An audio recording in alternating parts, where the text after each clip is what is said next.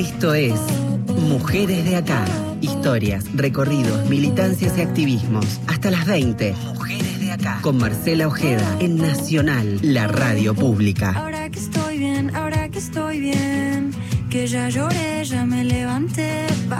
Hola, hola, hola, ¿cómo les va? Sean todas y todos bienvenidos a otro Mujeres de Acá. Hasta las 8 de la noche nos hacemos compañía aquí en Radio Nacional, en la radio pública. Y a mí me da tanta alegría cuando no me siento tan sola en el estudio de radio y vienen a estar este, este ratito, esta hora de Mujeres de Acá, porque son parte fundamental de este espacio, las compañeras, las colegas de Feminacida. Hoy, Victoria Eger. ¿Cómo va, Vicky? Qué lindo que vengan. Hola, Marce. A mí también me gusta mucho venir. Me gusta porque tu tono de voz me calma. Entonces, cuando me hablas es como que cuando estoy en casa me dice, Marcela, ¿cómo estás? ¿Todo bien? Bien, bien, bien. Con frío, pero acá. Ahí estamos, levantando. Hay humedad, llueve, no llueve, pero ahí arrancamos.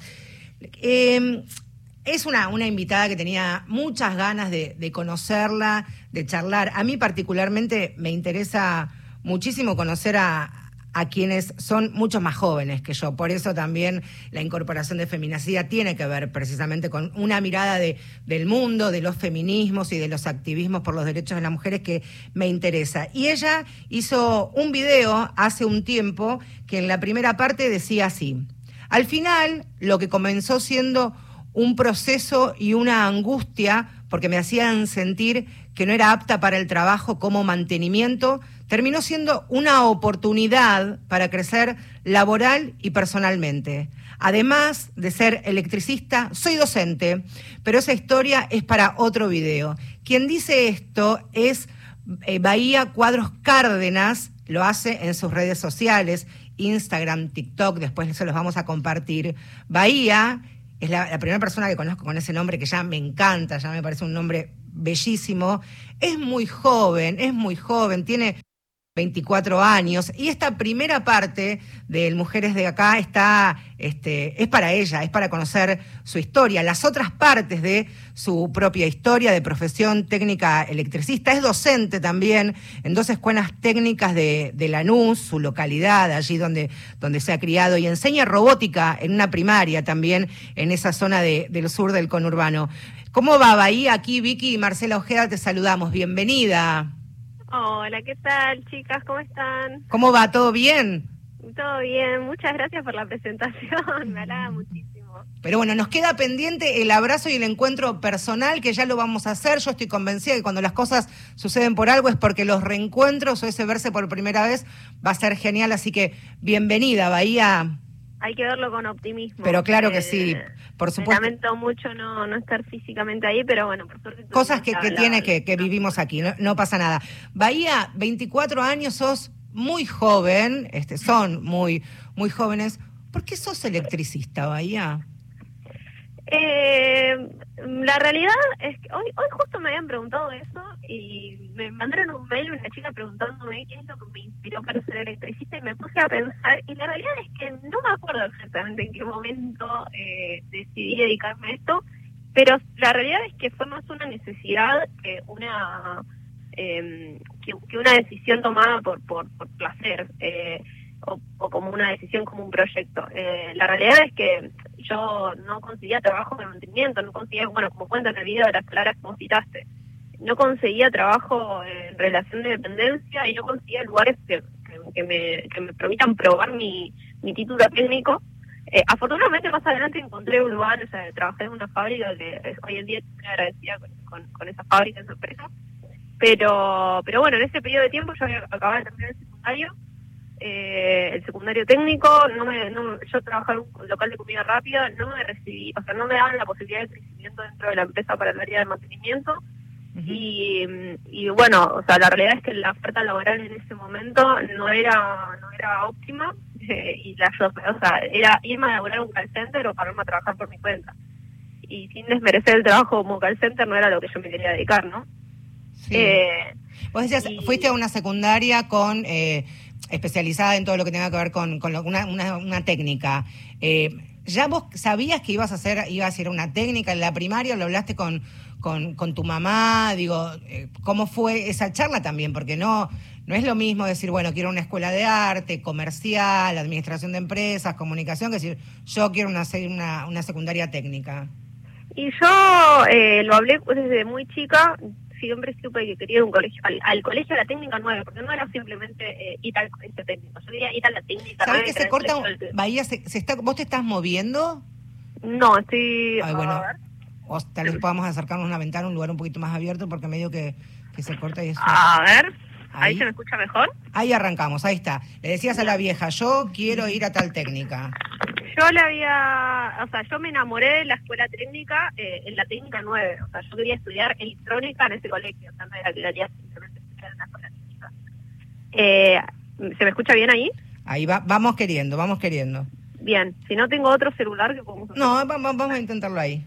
Bien, eh, así que nada, eh, la realidad es que mi mamá al principio le o sea, cargaba con mucho prejuicio machista, sea, también no entendía bien por qué es- yo ir a ese colegio. Creo que también un poco eh, de, era la, desconfianza de creer que yo por ahí no sabía bien lo que se lo, que se enseñaba en esos colegios y eso, eso la llevó quizás a, a- a tirarme un poco a- abajo o, poner- o hacerme muchas preguntas o poner muy en duda mi, deseo cuando estaba por recibirme del, del primario, ella quería que efectivamente a un colegio de arte, y era un colegio, el colegio donde tenía conexión con mi colegio primario.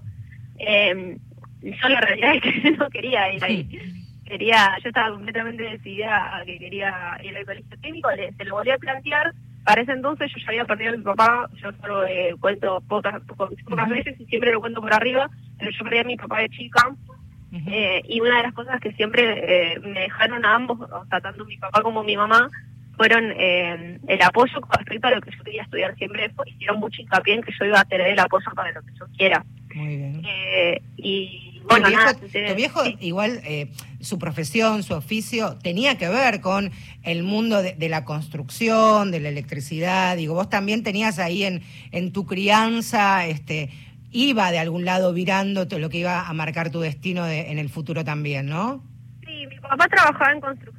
Eh, la realidad es que irónicamente la electricidad era lo que más o menos le gustaba y hoy en día yo en mi casa arreglo cosas que él eh, ha hecho ya en la instalación eléctrica que él no, no existe más, ¿no? Pero eh, he arreglado cosas que hizo él y era se notaba que era así una persona que no le gustaba. hoy en día yo, yo tengo la, la posibilidad de corregir a mi papá no, de, de manera... Eh, Sumamente- atemporal, ¿no? Y sumamente amorosa, por otro lado, también. Y sí, sé yo, Sí, esa- claro que se, sí. se mira desde el cariño, ¿no? Y La- ese tipo de cosas. o- Es la oportunidad de, de compartir con él cosas que todavía, que, que ya no, no, no, no se, no se Por pueden supuesto compartir sí. físicamente. Bahía Victoria te saluda ¿Qué de tal, este lado. ¿Cómo va? No, quería saber, porque yo también soy docente, cómo era la experiencia en la escuela, ¿no? Eh, ¿cómo, cómo te llevas con, con los estudiantes y las estudiantes? Y la verdad es que en la escuela, yo, o sea, es algo que siempre menciono, los chicos están 10 años más avanzados que todos nosotros. O sea, ellos lo toman con suma naturalidad. Eh, sí me he encontrado con quizás un, sistema educativo o, docentes que, no están del todo acostumbrados.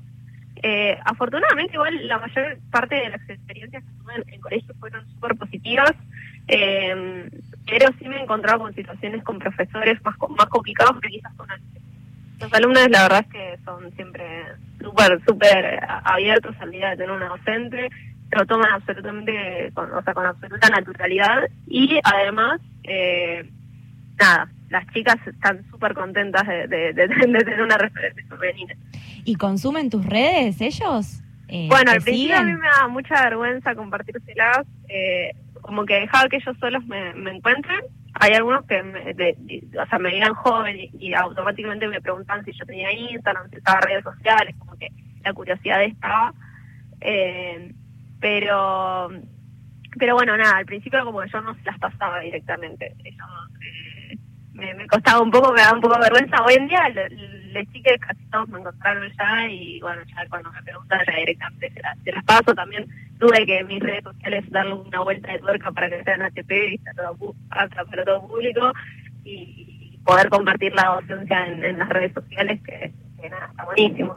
Vos, eh, también, por supuesto, más allá de los, los estereotipos que estamos hablando, primero de- de tu condición de mujer, de joven mujer, eh, de una profesión, un oficio que históricamente y sigue estando relacionado a, a los varones, pero también algo que tiene que ver con, con tu belleza. Sos una chica joven, bellísima, pelo rubio, lacio, unos ojazos así.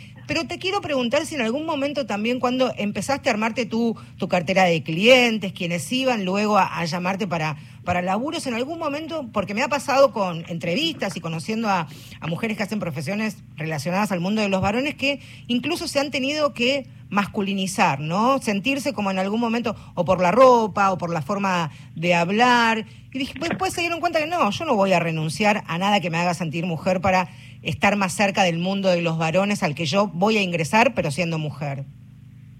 Y bueno, ese tema yo lo, lo hablo mucho y de hecho lo cuento en muchos videos o historias, el tema de que me, mi identidad eh, femenina la encontré una vez terminé el secundario. Eh, durante todo el secundario yo intenté de, de reducir, me acuerdo que yo era chiquita, tenía, no sé, 13, 14 años, agarré toda mi ropa rosa y la regalé. Eh, tomé la decisión de no usar más el color rosa, siendo que amo el color rosa hoy en día, si pudiese, no sé, tatuarme la piel de rosado lo haría. eh, pero en ese momento tomé esa decisión y me corté el pelo corto, eh, usaba ropa de hombres, usaba buzos de, de, de- de hombres, eh, siempre estaba como bastante desprolija, o sea, me acuerdo de tener las zapatillas eh, estar, o sea, siempre estaba muy desprolija eh, y eso sentía como que me hacía tener más cercanía con quizás, eh, eh, o sea, era un adolescente, ¿no? Eh, tenía los, los estereotipos bastante Sí. confundidos, pero eh, sí me sentí, sentía me sentía más cómodo en la posición de, de, de persona que no cuidaba su imagen. Yo siempre decía que estaban las chicas lindas y yo. O sea, las chicas lindas eran las que iban a otros colegios para mí. Eh, y bueno, yo era la única chica del curso. Entonces era como que, eh, y no me refería a chicas lindas por, por una cuestión hegemónica, sino lindas de que eran chicas Sí. que se planchaban el pelo, que siempre estaban perfumadas, que siempre estaban con ropa súper combinada. Eh, y se puede hacer, se puede hacer todo eso con una caja de herramientas, con las uñas esculpidas, con semipermanente, con los colores que quieras y sí. arrancar, ¿o no? Totalmente, es que yo una vez que terminé el secundario me acuerdo que me fui de, viaje a Perú, me fui dos, dos meses y en Perú hice todo lo que no había hecho en seis años de seis siete años de secundario acá. Eh, terminé el secundario, viajé, me compré toda mi, mi- mi armario volvió a ser rosa, eh, me empecé a usar tacos, me planchaba el pelo, me empecé a pintar los labios y digo, nunca más en la vida dejo de o sea, me vuelvo a descuidar Vamos porque no, o sea, es lo que digo, no, no tiene que ver con una cuestión de, de que me gusta verme a mí misma agradable, o sea, me gusta verme verme prolija, o sea, eh, y, y sí me, me, me costó mucho entender que el hecho de, de preocuparme por mi imagen no, no, no, no interfería en mis capacidades como, como electricista en este caso. Bahía, eh, me quedé con, con las redes sociales, digo, pensando en, en el TikTok, digo, sos bastante conocida, popular. Yo cuando empecé a buscarte vi que tenés un montón de seguidores eh, y has dicho que tuviste que virar el contenido de tus redes hacia fines por ahí más pedagógicos, ¿no? Eh. ¿qué, ¿Qué intercambio tenés con, con tu comunidad? ¿Tenés algún intercambio ahí? ¿Intercambio en, en, en qué sentido? Y te, te, te, con- te comentan o, te comentan que hacen eso mismo que, que vos explicás. Sí, sí, la verdad es que todo el tiempo me mandan mensajes, eh, bueno, comentarios me llegan un montón, la verdad es que no puedo leerlos todos, o sea, y te- a veces a las 3 de la mañana eh, por ahí le llega una notificación del profe Vaya que te comentó, te contestó un comentario hace un mes, porque a veces me cuelgo a leerlos, pero pero bueno, nada, intento de, de- de contestar los que más me emocionan o los que a veces los, los que llevo a leer. Eh, y, pero sí me llegan muchos mensajes eh, de, de gente aleatoria preguntándome cosas, pidiéndome ayuda. Yo, yo he contado situaciones en las que eh, chicas me llaman, no sé, por ahí el otro, me llama gente de otras provincias a las que por supuesto no puedo ir a hacerle un trabajo, pero digo, bueno, hagamos una videollamada, si te animas a hacerlo, yo te explico. Ah. Obviamente Ah, totalmente de, de onda, o sea, cosas bueno. por amor al arte y porque me, me encanta que haya gente que se que, que, que tenga ganas de, de aprender y bueno, nada, es, es- es mi, mi, mi Tejer- enseñar. Tejer redes, ¿no? Este, es Sí, ni más ni menos que, que empezar a eh, insisto esto, ¿no? De un activismo y una militancia que tiene que ver con la equidad. En este caso vos lo haces todos los días con tus seguidores, contestando cuando podés, cuando el tiempo te, te lo permite, haciendo una videollamada. Yo en este programa, aquí la- las chicas saben que tengo una deuda, yo no sé manejar Bahía y no sé todavía. Y en mi casa hay una gran caja de herramientas que, muy mala feminista, yo no la abro excepto para pasarle un trapito. Yo puedo aprender, la pregunta esta es, ¿yo puedo aprender a los 45 Bahía? Por supuesto, de hecho me escribe gente muchísimo más grande preguntándome. Mi mamá, se, ah, mi mamá tiene 60, hace cuatro años le enseñó a usar a la moradora para que para que decape eh, muebles y pueda reciclarlos. Por Ah, supuesto que bien. se puede aprender, se puede aprender y, y no solo se puede aprender para ejercer, sino solo para conocer. Bueno, porque yo cuando hice, este, cuando pensaba esta, esta charla que íbamos a, a tener, abrí la caja de herramientas y pregunté las cosas que hay dentro de la Bien, caja de bien, herramientas. es una buena- un buen ejercicio. Entonces, por ejemplo, cables, estaño, eh, enchufes machos, terminales, cables bipolares, cables unipolares, pinza, alicate, tester, portalámparas, cinta termocontraíble, que por supuesto me dijeron, yo dije, ¿qué es esta cinta, Marcela? Es una cinta termocontraíble. ¿Qué es una cinta termocontraíble, Bahía? Una cinta termocontraíble es una cinta que eh, se utiliza para hacer empalmes, en general empalmes más estéticos, y lo que hace es reducir su tamaño cuando se acerca el calor. Entonces, en vez de usar cinta aislante, uno utiliza la, la- la cinta termocontraíble y queda el cable perfecto. ¿Viste? Es más estético. Mañana, Eh, mañana con mis compañeros de la calle me voy a hacer la canchera a hablar de la cinta parece termocontraíble, pero sabes cómo, ¿no? Porque encima ellos tienen mucha... Pero tienen- claro, claro, y saben y, y enseñan también. Así que a mí me parece sumamente interesante, digo, más allá de, de que a uno le guste o no, vaya para ese lado o no, esta necesidad de, de aprender y saber que uno puede arreglársela sin necesidad de depender de otro y probar, ¿no? También, Ya mañana vuelo a mi casa, pero digo, uno puede probar también y jugar. Bueno, no solo el hecho de, de aprender para hacerlo, sino para aprender para saber. Yo muchas veces voy a hacerle trabajo a, a clientes y bueno, mi vocación como docente me obliga a todo lo que hago, sobre todo cuando me lo preguntan. Y la realidad es que hay veces que tipo yo lo hago y la gente me contrata y no quieren tocar un cable, pero sí quieren entender lo que estoy haciendo. Claro. Eh, quizás eh, no mm, aprender cómo se hace algo no, no- te obliga a hacerlo, pero sí eh, a saber que, que- que- estás teniendo una noción de, de- lo que está sucediendo. También al electricista le ayuda eh, que, la otra persona sepa tengo, una noción de, de cuál es un cuál es el problema, o qué es lo que, se- que, que- que hay que reparar. Tenés una compañera, una asistente, Florencia, o sea que son ahí tándem, equipo, grupo, binomio. Eh, tengo tengo mi compañera Flor, que además es colega de, de la conocí siendo docente, es una- una de mis pocas compañeras docentes eh, técnicas. Eh, y bueno, ella es informática y me dijo que tenía ganas de aprender un poco el oficio de la electricidad.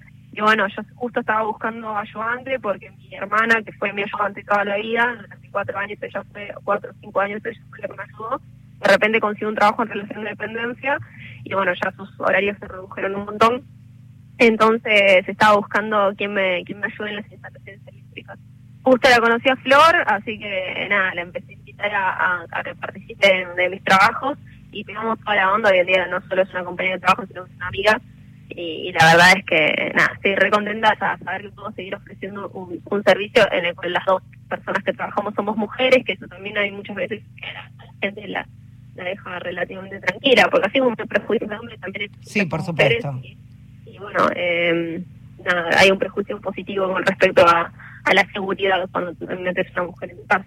¿Los trabajos los hacen siempre juntas o depende la demanda, digamos? Depende de la demanda, los- Ujú. yo, o sea, yo soy la que generalmente, o sea, yo soy la que le está enseñando a ella, eh, ella toma pocos trabajos por su cuenta sola, yo hay trabajos en los que no la necesito Claro. eh, y, y los hago yo sola, Su- suelen ser trabajos chicos, pero las soluciones los todas con ella, siempre prefiero trabajar en grupo porque se, se resuelve mucho más rápido y además no es tan, no es tan aburrido, la realidad es que eh, se disfruta bueno, muchísimo claro. más el trabajo compartido. Ahí en, en profebahía.98 la pueden, la pueden seguir a, a Bahía conocerla, hacerle preguntas y por supuesto Bahía y Florencia laburan de esto, así que hay que sumar por supuesto a su cartera de, de clientes. Bahía, te agradecemos mucho que hayas sido protagonista de esta primera parte de Mujeres de Acá, nos vamos a encontrar seguramente para darnos este pendiente abrazo. Te mandamos un Te cariño grande. muchísimo el espacio y ojalá tengamos la oportunidad de encontrarnos. Claro que sí, a por todo. Un beso grande, Bahía. Gracias, gracias. Hasta luego.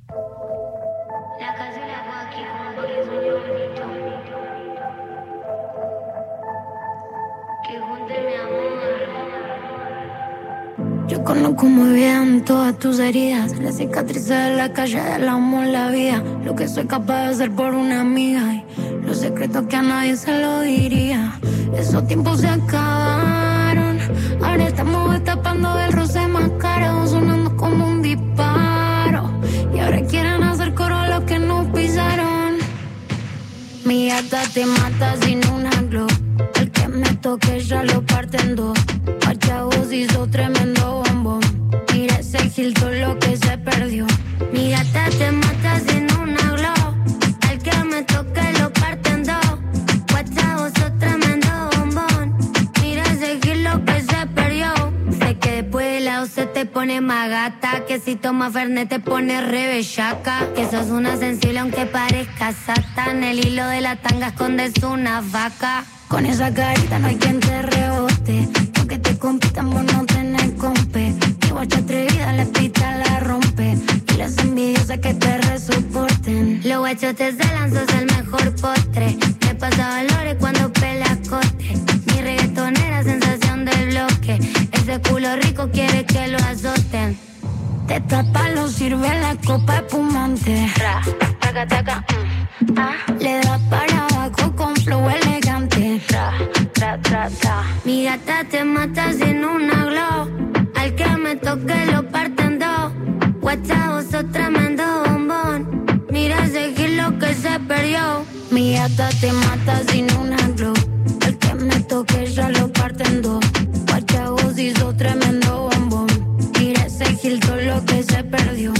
Por esa bandida salto cuatro bancos. Por esa cintura salto un barranco. Si tengo un mal día, nena, me lo arranco. Una como buscaba yo hace tanto. Ya estamos en el after party, así que subamos una story. Que tu ex me preguntó y le dije sorry. Que cambié tremenda yegua por un pony. Podés ir ahí el solito haciendo no. Mi gata te mata sin una glow. El que me toque ya lo parte en dos.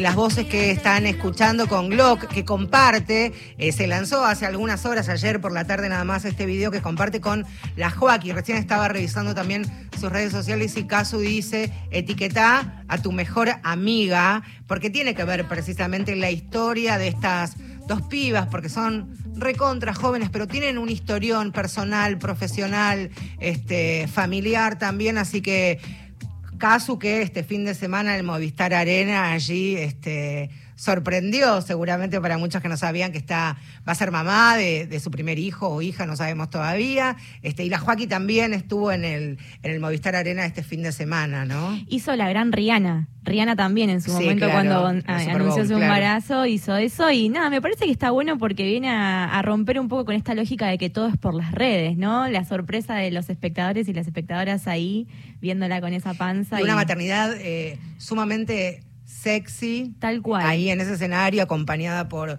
por, por sus bailarinas, vestida de blanco. El día siguiente, en el otro show, encaje negro. Me parece también como un mensaje súper potente. Las dos tienen un, un mensaje súper potente. Yo hablaba con, con las chicas que estoy como media obsesionada con, con las historias y con todo el fenómeno que para los insisto con esto también, con que haya poca diferencia de 10, 15 o 20 años, también es un fenómeno que me parece que está buenísimo, más allá de una cuestión periodística sociológicamente hablando también repre- comprenderlo, sí, sí, en términos de representación, ¿no? Para- y fundamental a mí me parece los que los que estamos entre los 45 y los 50 nos criamos con, con cantantes, con músicos que no han sido muy generosos con sus colegas, con sus contemporáneos. Ahora, sorpresivamente, hay ahí una, eh, una circularidad al momento de, de compartir, de hacer sus participaciones, como se dice ahora, los fit, porque por supuesto también están las redes sociales, ¿no? La industria ha cambiado muchísimo también y, y me parece que es un fenómeno impresionante que está viviendo. Bueno, con Lali pasa lo mismo, ella viene a desarmar eso, ¿no? De,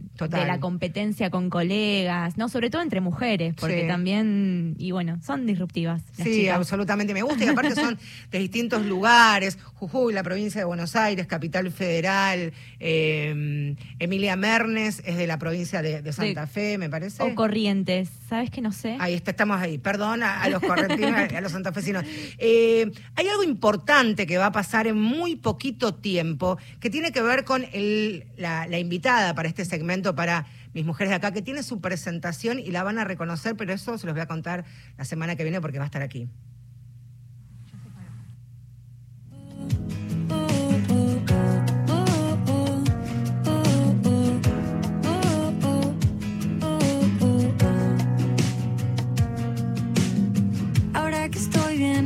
Estoy bien, que ya lloré, ya me levanté, bajé, bajo, uh, puro sentimiento. Hola mujeres de acá, les habla Paulina Caradagian, soy mamá, estoy con Titanes en el Ring también y tengo varias mujeres de acá. Por un lado, considero que todas somos grandes mujeres de acá, que nos levantamos todos los días a pelearla y, a seguir adelante, no, no importa lo que pase. Y por el otro lado, bueno, tengo una gran amiga, Vivi, que es profesora de biología, pero además, además también se paró y está peleando, peleándola muy muy fuerte contra un alguien grosso, grande, que no lo puedo comentar, eh, en contra del acoso laboral, así que es una genia. Y por sobre todas las cosas, cuando yo estuve muy mal en pandemia, no se olvidó de mí y yo de eso no me voy a olvidar nunca. Un beso grande. Chao a todas las mujeres de acá. Sobre nosotras, historias, luchas y conquistas. Mujeres de acá por Radio Nacional. Hablábamos recién con, con Vicky, que por otro lado siempre me, gusta poder charlar eh, personalmente de, de todo lo que se viene para este año. Va a ser un año de aquí hasta que termine el, el 2022. Tenemos elecciones en el medio, se va a mover mucho el, el avispero políticamente hablando también, por supuesto. Y también hay que estar muy pendientes y muy al cuidado de lo que son los derechos y las conquistas sociales, civiles y políticas que hemos, que hemos conseguido, ¿no? Este, Hay que estar atentas también a- al retroceso en cuanto a derechos, a ver qué proponen quienes van Digo, a no es, este, sé que tal vez nos vamos un segundo de- de- Ujú. del, pro- del programa de hoy, pero digo, no es caprichoso ni inocente que hace algunas horas nada más el gobierno de la ciudad, del Ministerio de, de Salud, este, allí prácticamente donde Cynthia Houghton, este, que representa a las iglesias evangélicas, esté motorizando un 0800 polémico, tercerizado, con, con empresas, entre comillas, que también están en contra de, la salud sexual y reproductiva y no reproductiva. Eso lo vamos a hablar en otro programa. Seguimos. Quiero que, porque traes una historia maravillosa, también que viene eh, de la mano de, la historia de Nieves. Bueno, es, Nieves es la protagonista de nuestro segmento hoy, eh, tiene 59 años. Ella se jubiló en el año 2017, a los 53, es do- fue docente desde los 18 años, ejerció como docente de educación especial con niñas y niños con discapacidad. Más tarde fue directora, digamos, ha escalado en su carrera docente, llegó a ser directora, vicedirectora de escuelas también de educación especial en el Partido de la Matanza, pero cuando se jubila, un poco cansada ya de las Sí. responsabilidades, ¿no? Y de, de las tensiones que se generan en, en esos ámbitos, eh, no solo con, con docentes, con colegas, sino también con las familias, con las comunidades, Sí, con la comunidad educativa. Quería alejarse ¿no? de las tareas escolares. Y dos años de búsqueda tuvo, digamos, no, no, no se hallaba con, con las manualidades, no se hallaba Sí. con, con cursos vinculados a la estética. Eh, no, no encontraba, ¿no? Como también tenía esta presión de, bueno, te jubilás y tenés que viajar por el mundo y recorrer y aprovechar. O cuidar niños. Tal cual. Y, y también si no tenés a alguien con quien viajar, Claro. por ahí no te hallás viajando sola, ¿no? Bueno, tiene que ver con, con el- la búsqueda personal. Y fue en- a principios de 2020 que paseando a su perrito en una eh, pasa por una escuela primaria donde ofrecían talleres de electricidad y le llamó la atención. Dijo, uy, a ver, ¿qué es lo que pasa? En su casa, su marido arquitecto viene del palo de la construcción, todos los enchufes no funcionaban, nunca los arreglaban. Era muy parecida a la historia de Bahía también con su ¿Viste? papá. Tal cual, nadie arreglaba. Entonces, bueno, a ver, manos a la obra, se puso a estudiar electricidad, pasó la pandemia, ¿no? Entonces fue como muy complejo. Pero si te parece, escuchamos el primer audio de ella, que, que tuvimos la oportunidad de entrevistarla, donde nos cuenta cuál fue el motivo y cómo fue este, este encuentro con, con ese mundo. A ver, Nieves, ¿por qué? Así que bueno, electricidad era algo que me gustaba mucho y que quería aprender, porque en general lo que me pasa es que a veces eh, suelo temerle a determinadas cosas, pero ese temor me incita a, averiguar y a, y a, mm, a investigar sobre eso. Así que me pareció que electricidad era maravilloso, porque además en casa tenemos muchísimos, muchísimos eh, enchufes, que para mí son enchufes, eran enchufes, pero se llaman tomas. Eh, y bueno, en realidad creo que funcionaba uno o dos de todos esos enchufes.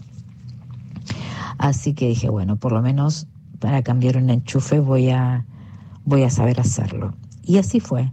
Todos sabían algo menos yo, ¿no? Como que me hacía preguntas que hasta a mí me daban vergüenza hacerlos, pero siempre ellos fueron mis compañeros muy respetuosos, muy, muy respetuosos.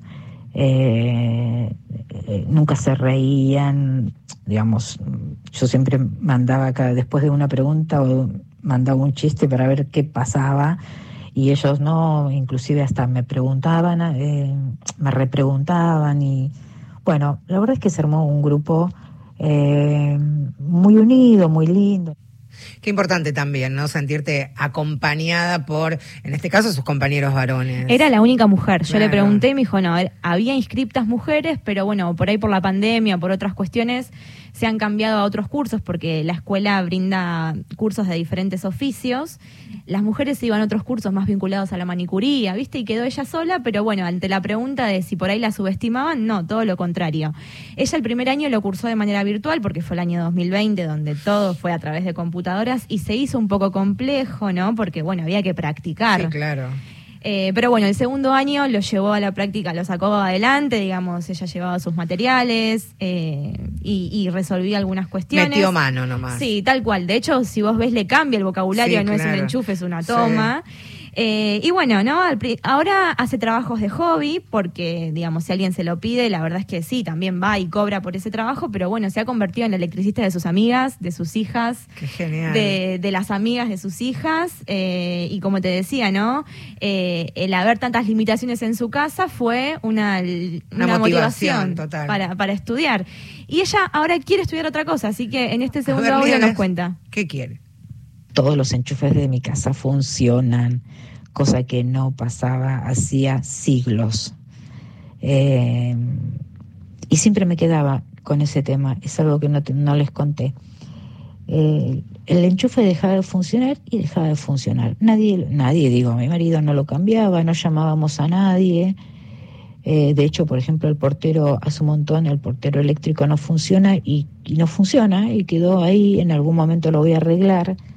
Estoy súper enamorada de las cosas que hice hasta ahora, ya sean las guirnaldas, la colocación de, de, luces y de dicroicas y de combinar, eh, porque además lo hago con la gente que yo quiero, no es que lo uso como um, algo que me reditúe económicamente, ¿no? Es como un regalo que le hago a mis amigas o a mis hijas, eh, diferente a, a comprar un libro o a comprar una ropa o a comprar bueno, es un regalo que es algo que ofrezco desde, desde el corazón a las personas que quiero.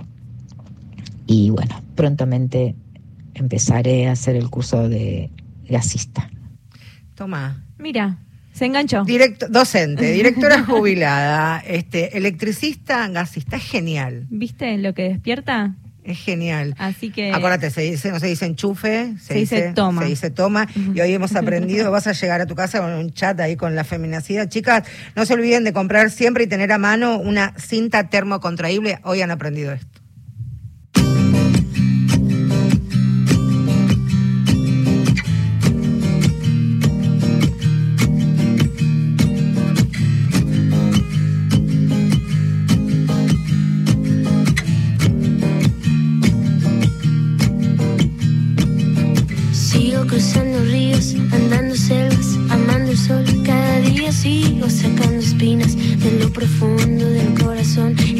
Noche sigo encendiendo sueños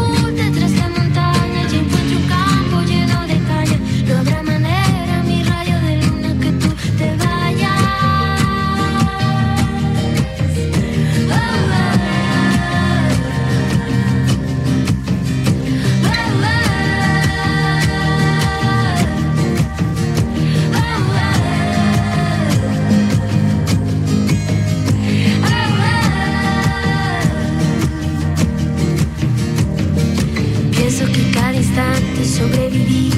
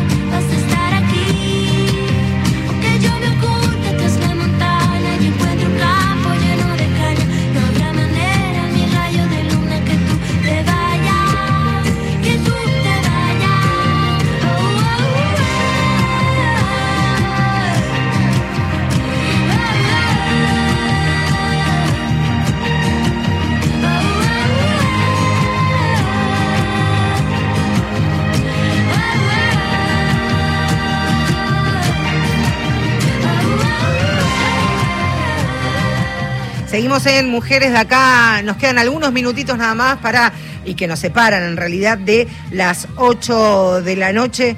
Los invito y las invito principalmente a hacer un, viaje en el tiempo. Nos vamos a ir al siglo XVII, fines del XVII y comienzos este, allí, 17 y 20, porque vamos a hacer un viaje que tiene como protagonista a 11 mujeres, 11 historias de mujeres aventureras, exploradoras y piratas, todas condensadas en este nuevo libro de Silvina Quintanz, que se llama precisamente Viajeras, que lo está presentando en estos últimos días. Silvina, aparte de ser periodista, también es abogada, es compañera mía eh, personalmente allí en Radio Continental y también por un intercambio con sus oyentes es que surgió finalmente Viajeras. ¿Cómo va, Silvina? Bienvenida, Mujeres de Acá, y con tus mujeres de acá también. Hola Marce, qué bueno, qué linda parte que la cortina que pusieron es exactamente la cortina que yo utilizaba para el ciclo de mujeres viajeras. Desde la raíz, mirá. Claro, claro, de Natalia Lafourcade, sí, sí, sí. Escúchame, Eh, Sil, me- me-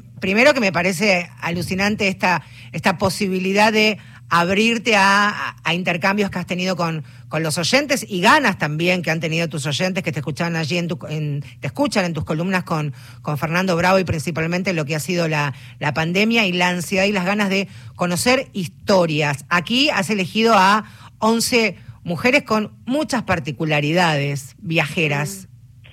Sí, vos sabés que eh, en realidad, bueno, yo empecé el, el ciclo de mujeres viajeras, empecé, se lo había propuesto a la revista Lugares, donde escribo, hicimos cinco biografías y las empecé a hacer simultáneamente en la radio, ¿no? Y en la radio aprendieron mucho, llegué a hacer 25 en un momento en el que no se podía viajar. Yo Mm. tenía una columna de viajes y decía, ¿qué hago? ¿Qué, qué, qué puedo proponer en un momento donde no se puede ir a ningún lado, no? Y empecé a encontrar estas biografías de mujeres que habían viajado, el libro tiene 11, como decías vos, que viajaron entre los siglos XVIII y XX, eh, de distintos lugares del mundo. Hay dos argentinas, pero después hay francesas, hay eh, una ecuatoriana, hay latinoamericanas, hay eh, estadounidenses, o sea, hay de distintos lugares. Y que tienen unas historias increíbles y la gente se reenganchó con, con, con las historias y me- algunas de las que están en el libro, hay un par que me las eh, alcanzaron los oyentes. Eh, así que bueno, fue, fue como un ejercicio de pandemia pensar en otros viajes, en el viaje en el tiempo y en el viaje en el espacio. Y la concepción también de, de viajar, que es tan distinta a la que nosotros incorporamos en, un- en nuestro día a día, que no hablamos de el viaje como eh, con una mirada turística, ¿verdad? Sino que ahí se viajaban con objetivos clarísimos, decíamos historias de piratas, exploradoras, aventureras, seguramente también cruzadas que tenían que ver con, con la salud y con la medicina, eran otras visiones del viajar en sí. Claro, sí, es re interesante lo que decís, porque eh, el, el viaje como turismo es un concepto bastante nuevo. Claro. Y en otra época la gente viajaba, como vos decías, con alguna motivación muy concreta, eh, o viajaban para, para, para emigrar, o viajaban, eh, bueno, acá en el libro tengo distintas motivaciones, ¿no? Pero si la gente rara vez salía de sus pueblos en, en otras épocas, imagínate las mujeres que estaban destinadas al ámbito doméstico y mucho menos. Los viajes estaban, por ejemplo, los viajes de exploraciones, eh, los viajes de... de, de, de, de, digamos, más de exploración estaban destinados a los hombres. Claro. Eh, entonces, bueno, todas estas mujeres de alguna manera desafiaron el destino que tenían hacia la vida doméstica. Y también desafiaron la, la historia escrita, por ejemplo, en lo que eso que imaginó Julio Verne en recorrer el mundo en determinada cantidad de días, hasta que llegó alguien, no vamos a espolear el libro, pero bueno, este también tiene que ver con historias escritas por mujeres y que siempre fueron protagonizadas por varones, en este caso Julio Verne, hasta que llegó quién, Sil. Claro, sí, esa es buenísima. Bueno, es, eh, la primera historia es la de Nelly Bly, que es eh, bastante conocida en otros ámbitos, no tanto entre nosotros, pero es una periodista, una chica muy jovencita que en un momento le propone a su editor, viste, la de Vuelta al Mundo en 80 días de Sí. Julio Verne había salido hacía muy poquito, hacía unos 15, 10 años, 15 años. Entonces dice, mira, yo voy a romper el récord de la ficción. Eh, en 1890, le dice Hmm. Nelly Bly al editor del diario de Pulitzer, el de los premios, Sí. le dice, mira, yo voy a ir y voy a voy a hacerlo en menos de 80 días la vuelta al mundo. Y el editor, viste, en medio no, no le cree, no le da mucha bola, qué sé yo, ¿no? Y entonces ella le dice, bueno, si vos no, no me autorizás a que yo haga la, o no me, no me facilitas este, este proyecto, yo lo voy a hacer para otro diario. Y ese diario va a vender mucho más que el tuyo. Entonces ahí lo convence y bueno, Nelly Bly sale a dar la vuelta al mundo en menos de 80 días.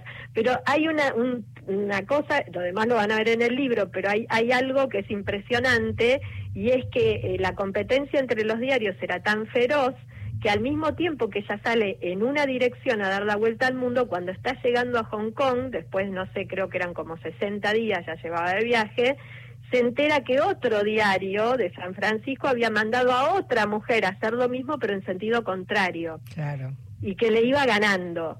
Así que, bueno, esa era la competencia que había entre los medios en ese momento, ¿no? Y bueno, esa es una de las de las historias que cuenta que cuenta el libro, que además es, eh, bueno, en el libro está muy ilustrado, que, que tengo que agradecer a la editora Elena Luchetti que, y a la editorial del Ateneo que encontraron todas las imágenes y ahí está el, el Nelly Bly vestida con una especie de trajecito a cuadros, que fue toda la vestimenta que llevó para todo el viaje.